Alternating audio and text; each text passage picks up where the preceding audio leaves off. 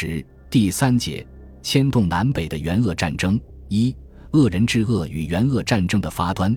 一九二一年下半年，在湖北境内爆发的援鄂战争，是北京政府统治时期规模较大的地方战争之一。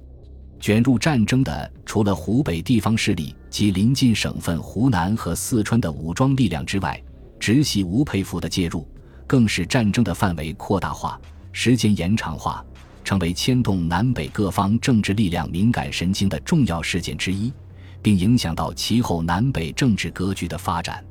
从整体看，援鄂战争的政治形态表现为。以吴佩孚为代表的主张武力统一的北洋中央军阀为一方，以赵恒惕、刘湘为代表的主张联省自治的西南军阀为另一方。这两大政治力量之间的一次军事上的较量。援鄂战争的发端，主因在于湖北内部外来军队与本地绅商关系的恶化与矛盾的发展。出身直系的湖北督军王占元，自1915年12月上任，督鄂有年，基础雄厚。又因在直皖战争期间的表现而升任两湖巡阅使，成为与曹锟、张作霖鼎足而立的北洋军系三巨头之一。王占元在任期间为政贪渎，重用同乡，压制党人，与商争利，搜刮谋财，敛财数千万，甚而利用兵变向商民勒索。如实人论，纵揽军民全权，苛政繁兴，惠恶山积，除吞噬军饷。及北洋督军唯一财源之节矿进入私囊不计外，如法外剥削、非法侵占以及伪造湖北关钱局钱票数千万，皆为社会共见共闻之事实。王之所为，引起湖北绅商及恶人的强烈不满。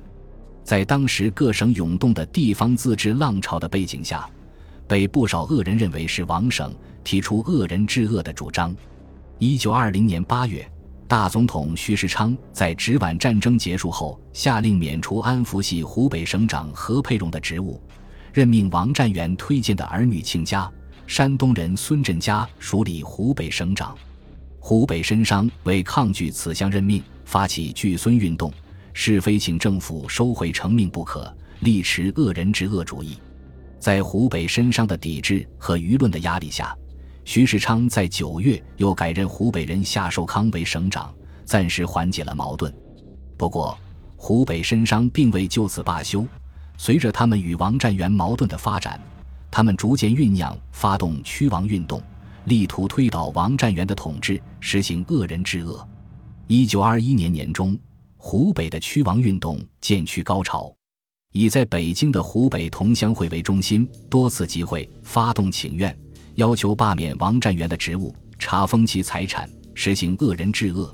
几乎政府如果还不痛快答应，我湖北人死里求生，终究要想几个自治的方法，伸我民气，戮毙凶人。与此同时，在湖北的国民党人一开始运动民众，组织民军，将驱王从舆论层面推向实际层面。湖北驱王运动兴起后，虽有民间和舆论的强烈支持，但是。督军拥有武装，仅凭民意实难撼动其地位，何况撤换一省督军涉及错综复杂的军阀派系地盘之争，北京政府也不敢轻易做主。所以，尽管王占元在湖北非常不得人心，而当湖北绅商提出驱王的要求后，北京政府的对策只能是拖延。大总统徐世昌以责任内阁制为由，将其推给国务总理靳云鹏。而靳云鹏则对湖北请愿代表称：“就法律论，王占元应当罢免；就事实论，尚未到罢免时机。”从而又将此事搁置起来。恶人以权力逐王，而政府反以权力保王。和平请愿活动没有结果，使湖北绅商颇为失望。不过，驱王运动得到湖北省内社会各界普遍支持。他们在无法依靠北京政府撤换王占元，自身又无实力驱逐王占元的情况下，开始图谋借助邻省力量实现武力驱王。他们首先向毗邻湖北的湖南求援，反复说明湘鄂一家，湖北为湖南之门户，湖南主张自治最利，而自治断非一省所能成功，只有联省自治，自治之机方可牢固。因而恶人不能不求助乡人，而乡人不可不援助恶人。游说乡都赵恒惕称湘军出省援鄂，急人之难，一举占领武汉，四方风起云从，联省自治可望成功。汉阳兵工厂可源源供应湘军军火，湘军两师驻防鄂南，军饷亦可由湖北供给大部，财政困难可以减轻。当时赵恒惕正谋向外扩张，成立联省自治政府，以缓解省内财源枯竭、军饷无着的困窘。恶人的请求正可给赵毅对外扩张的口实。湖北的地盘对赵毅有很大的诱惑力。而且赵还可借出兵缓和省内的派系斗争。谭延闿虽下野离乡，但谭系人马仍在，对赵氏有异心，故赵之援鄂，非为恶也，为乡耳，并且颇有吞并湖北之野心。赵恒惕本来担心吴佩孚的态度，事先曾派人赴洛阳试探。吴佩孚表示不支持王占元，对其他事项则未置可否，而赵却以为得到吴的默认。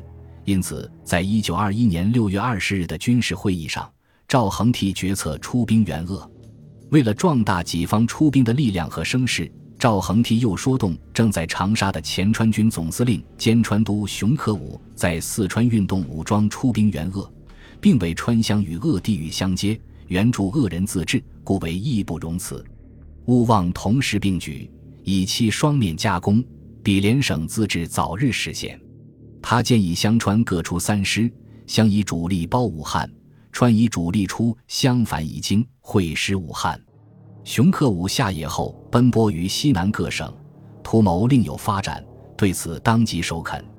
七月七日，熊密电川军第一军军长戴茂新，言称大局将发生重大变化，吴川需从速准备，应此潮流。本军犹疑必须内征，向外发展。现鄂王为众回所归，已成不稳之现象。如出兵筑成恶人自治，实为不朽之伟业。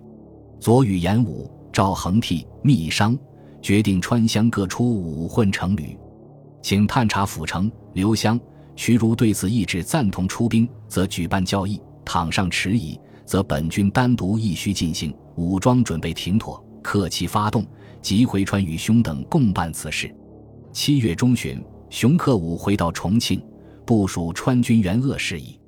四川实力派领袖、川军总司令刘湘考虑到直系的态度，对援鄂本有犹豫，但湖南出兵在前，川军出兵正可顺水推舟，占领鄂西宜昌、沙市地盘后可得实力，故已完全同意，并认为大局如斯，更难做事，失此不图。湘军独下武汉，吴川他日对南对北，均无发言之资格。所以，最终也同意出兵。对于湖北的屈王自治运动，直系大将吴佩孚一直予以密切关注。